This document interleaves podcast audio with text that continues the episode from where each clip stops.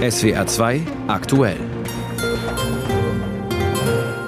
Im Studio ist Pascal Fournier. Guten Abend. Unsere Themen. In München ist die 60. Sicherheitskonferenz zu Ende gegangen. Wir hören Konferenzleiter Christoph Heusgen.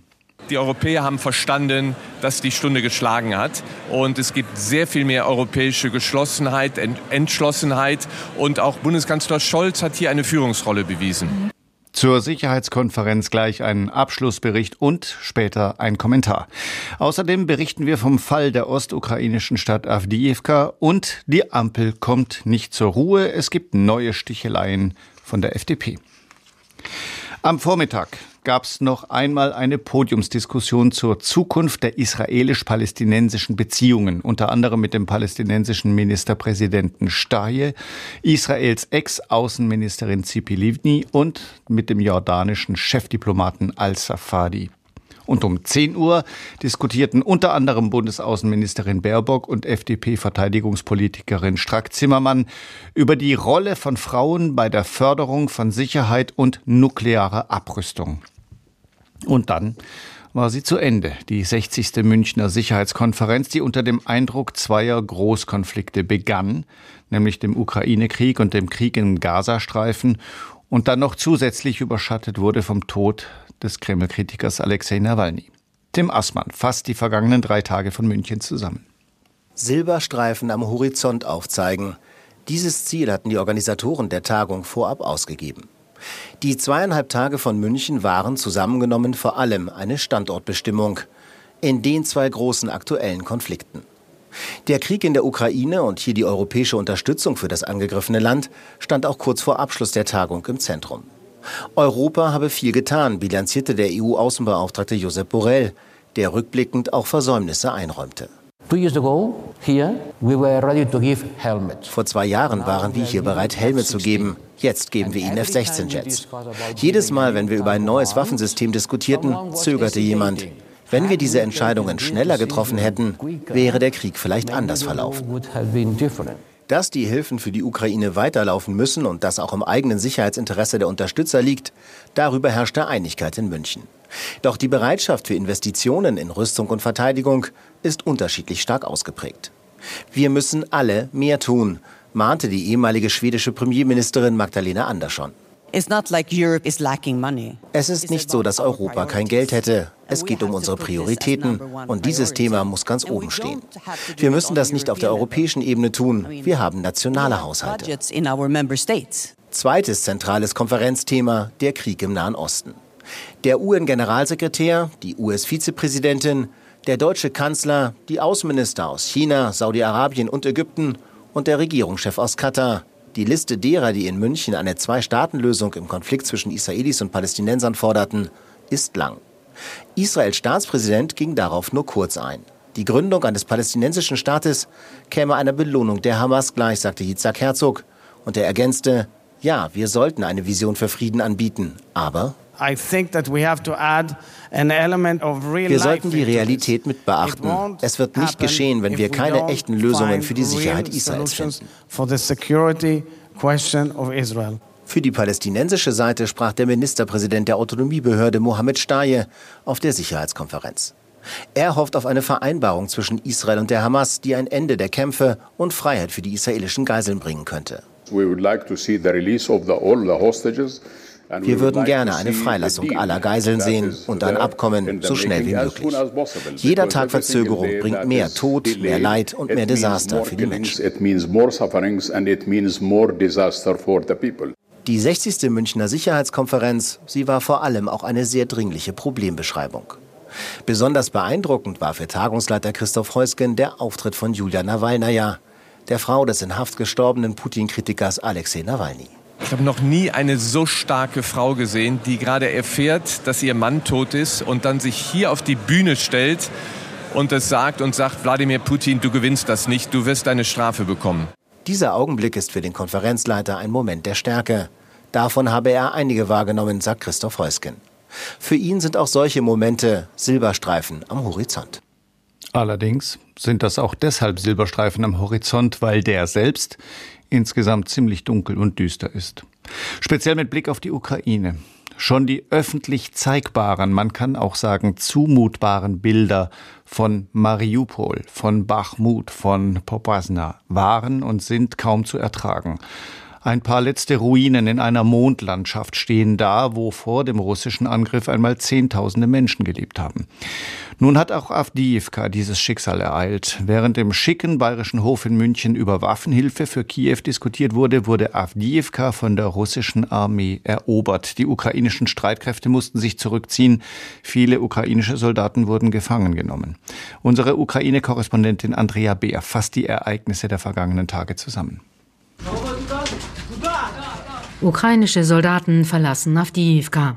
Das soll das Video zeigen, das die dritte Sturmbrigade am Sonntag veröffentlicht hat, die den Rückzug deckte, um den Abzug zu ermöglichen. Dennoch, im Zuge des ukrainischen Rückzugs fielen Soldaten laut Armeeführung in russische Hand. Los, fahren wir.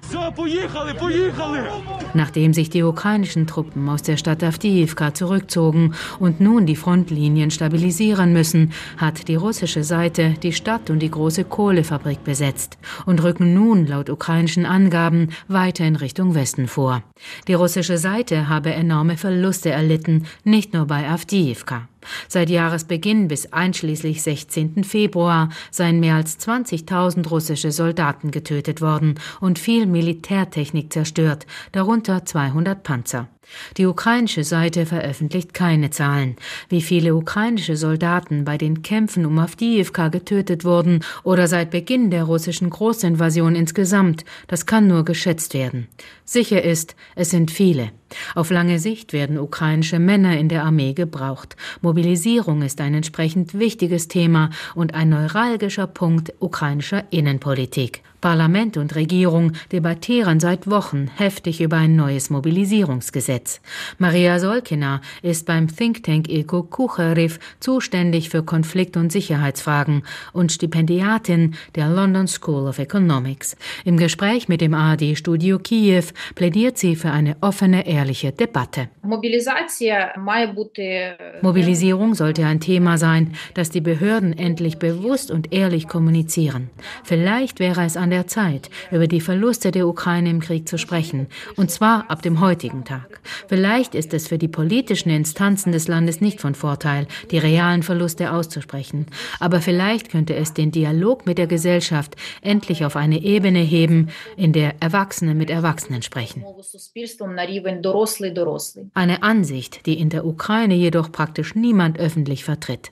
Die Todeszahlen könnten demotivieren und dem Gegner Russland nützen, so die gängige Meinung. Armeechef Alexander Sirski oder Präsident Volodymyr Zelensky betonten unterdessen, man werde Avdiivka zurückerobern. Doch die Niederlage hat eine große Niedergeschlagenheit vieler Menschen zur Folge. Kurz vor dem Fall evakuierte die Armee noch die letzten verbliebenen Zivilisten aus Avdiivka, wie es hieß. Wieder filmte die Armee, diesmal eine Ukrainerin, die beim Anblick der Zerstörung geradezu hysterisch wirkt. Oh mein Gott, meine Heimatstadt. Der Soldat am Steuer kann sie kaum beruhigen. Ja, sagt er, Avdiivka existiert nicht mehr. Ich bin hier geboren und aufgewachsen. Was für ein Schrecken. Es ist der reinste Albtraum. Warum werden wir so gestraft? Eine Frage, die letztlich wohl nur einer beantworten kann, nämlich der Machthaber im Kreml. Avdiivka ist gefallen. Ukrainische Städte stehen Tag für Tag unter Beschuss. Die russische Armee rückt weiter vor und die USA, genauer die wahlkämpfenden US-Republikaner, verweigern der Ukraine unbeirrt die bitter benötigte Militärhilfe, wie ein Trump-getreuer US-Senator heute auf der Sicherheitskonferenz in München noch einmal unmissverständlich klarstellte. Silberstreifen am Horizont hat Konferenzleiter Heusgen in München wahrgenommen. Und auch unser Kommentator Clemens Fehrenkotte wenn auch nicht viele. Zwei Momente prägten die Sicherheitskonferenz, zwei Auftritte, die den Ernst der Lage für die Ukraine, für Europa und die NATO unübersehbar verdeutlichten. Ein ukrainischer Staatspräsident, der in Zeiten höchsten Munitionsmangels seiner Streitkräfte eindringlich über die Bedrohung der Weltordnung durch den dauerhaften Aggressor Russland sprach und die bedrückenden Sätze der Witwe des wichtigsten russischen Oppositionspolitikers Alexei Nawalny, die die Welt aufforderte, Putin und dessen Schreckensregime für die Verbrechen an ihrem Mann, an ihrem Volk und an der Ukraine zur Rechenschaft zu ziehen. Beide Auftritte richteten den Blick auf den Zustand der europäischen Verteidigungsfähigkeit und um den steht es nicht gut bestellt. Über viele Jahre hinweg wird es darum gehen, eine glaubwürdige militärische Abschreckung aufzubauen gegenüber Russland, das nahezu die gesamte Volkswirtschaft auf Kriegswirtschaft umgestellt hat. Die Zwischenbilanz lautet, wichtige Zeit ist verstrichen. Zeit, die die europäischen NATO-Partner und die US-Regierung hätten nutzen müssen, um einen Plan B zu entwickeln. Jetzt sind die Munitionsbestände der Unterstützerstaaten merklich geschwunden und deren Produktion in großen Mengen dauert. Die europäischen NATO-Staaten suchten hier tapfer den Eindruck zu erwecken, als ob sie die drastischen Äußerungen von Ex-US-Präsident Donald Trump nicht aufgeschreckt hätten. Äußerungen, die am Kern des jahrzehntelangen NATO-Versprechens rütteln, wonach ein Angriff auf ein Mitgliedsland ein Angriff auf alle NATO-Staaten ist. Doch der Schock ist groß, ebenso die Ungewissheit über den Kurs Amerikas nach den Wahlen im November. Nun lautet das Motto Europas Sicherheit kann nicht von Wahlausgängen in Amerika abhängen, sondern von der deutlichen Anhebung der eigenen Verteidigungsausgaben. In München ist die diesjährige internationale Sicherheitskonferenz zu Ende gegangen. Unser Beobachter Clemens Fehrenkotte kommentierte. Im Wesentlichen liegt hinter uns ein Wochenende der Außenpolitik. Münchner Sicherheitskonferenz mit den Schwerpunkten Ukraine-Krieg und Gaza-Krieg, der Tod Alexei Nawalnys, der Umgang mit Russland, Europas Suche nach Einigkeit und auch militärischer Stärke, das Spekulieren über die künftige Rolle der USA, alles Außenpolitik. Damit allerdings war für den, der wollte, innenpolitisch die Bühne frei. Und FDP-Generalsekretär Djersarei der wollte. In einem Zeitungsinterview hat er für eine schwarz-gelbe Regierung geworben, wieder einmal. Gierserei teilte einmal mehr gegen die Koalitionspartner SPD und Grüne aus, nur ein Beispiel. Mit Blick auf Wirtschaftsminister Habeck sagte er, Deutschland brauche einen Wirtschaftsminister, der in der Lage sei, die Dinge auch so zu sehen, wie sie sind. Also eigentlich ist alles wie immer bei der Ampel. Aus Berlin berichtet Birte Sönnigsen. Schon häufig haben sich die Regierungsparteien vorgenommen, weniger öffentlich zu streiten. Genauso oft sind sie an diesem Vorsatz gescheitert. Einer, der die Ampelpartner regelmäßig lautstark kritisiert, ist FDP-Generalsekretär Bijan Djirsaray. Mal kritisiert er SPD und Grüne für ihre Klimapolitik, mal den Kanzler in der Frage, wie die deutsche Wirtschaft wieder in Schwung kommen soll. Eine wirtschaftspolitische Debatte in so einer schwierigen Situation kann aus meiner Sicht nicht ohne einen Bundeskanzler stattfinden. Deswegen wäre es auch begrüßenswert, wenn er hier auch sich klar äußern würde. Klar ist für Djirsaray, dass er lieber mit der Union regieren würde. Eine schwarz-gelbe Regierung könne das Land wirtschaftlich besser auf Kurs bringen, ist Gierserei überzeugt. Doch eine schwarz-gelbe Mehrheit ist laut aktuellen Umfragen nicht in Sicht. Die FDP müsste zittern, ob sie überhaupt wieder in den Bundestag einzieht. Der FDP-Generalsekretär poltert weiter lautstark gegen die Ampel, lässt in Interviews zumindest offen, ob die Koalition zerbrechen könnte. Ich halte das für keine kluge Debatte, antwortet Katharina Dröge, Fraktionsvorsitzende der Grünen. Sie fordert mehr staatspolitische Verantwortung von der FDP.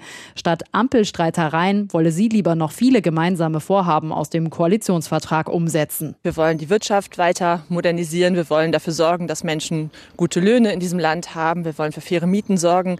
All das sind Projekte, auf die wir uns gemeinsam verständigt haben. Auch die Sozialdemokraten haben kein Verständnis für eine erneute Grundsatzdebatte. SPD-Innenpolitiker Sebastian Hartmann sagt, alle drei Koalitionspartner müssen sich zusammenreißen. Wenn die FDP die Nerven verliert, da hilft 20 Monate vor der nächsten Bundestagswahl eine Koalitionsdiskussion schon gar nicht. Schon oft haben die drei Regierungsparteien festgestellt, dass öffentlicher Streit keinem wirklich hilft. Geändert hat sich aber nichts. Das weiß auch Sebastian Hartmann. Ich schlage mal vor, wenn sich jetzt alle zusammenreißen, mal wirklich ein paar Monate Nerven zeigen, dann gehen auch Umfragen wieder nach oben man fliegt nicht aus jedem Parlament raus. Das wäre doch ganz praktisch, denn am Ende hilft ja Erfolg, auch wenn man neue Unterstützung bei Bürgerinnen und Bürgern bekommen möchte. Doch wahrscheinlich dürfte auch dieser Vorschlag keine neue Harmonie ins Berliner Regierungsviertel bringen. Denn strittige Themen gibt es für die Ampelparteien aktuell genug. Von wirtschaftspolitischen Fragen über die Bezahlkarte für Geflüchtete bis hin zur Legalisierung von Cannabis.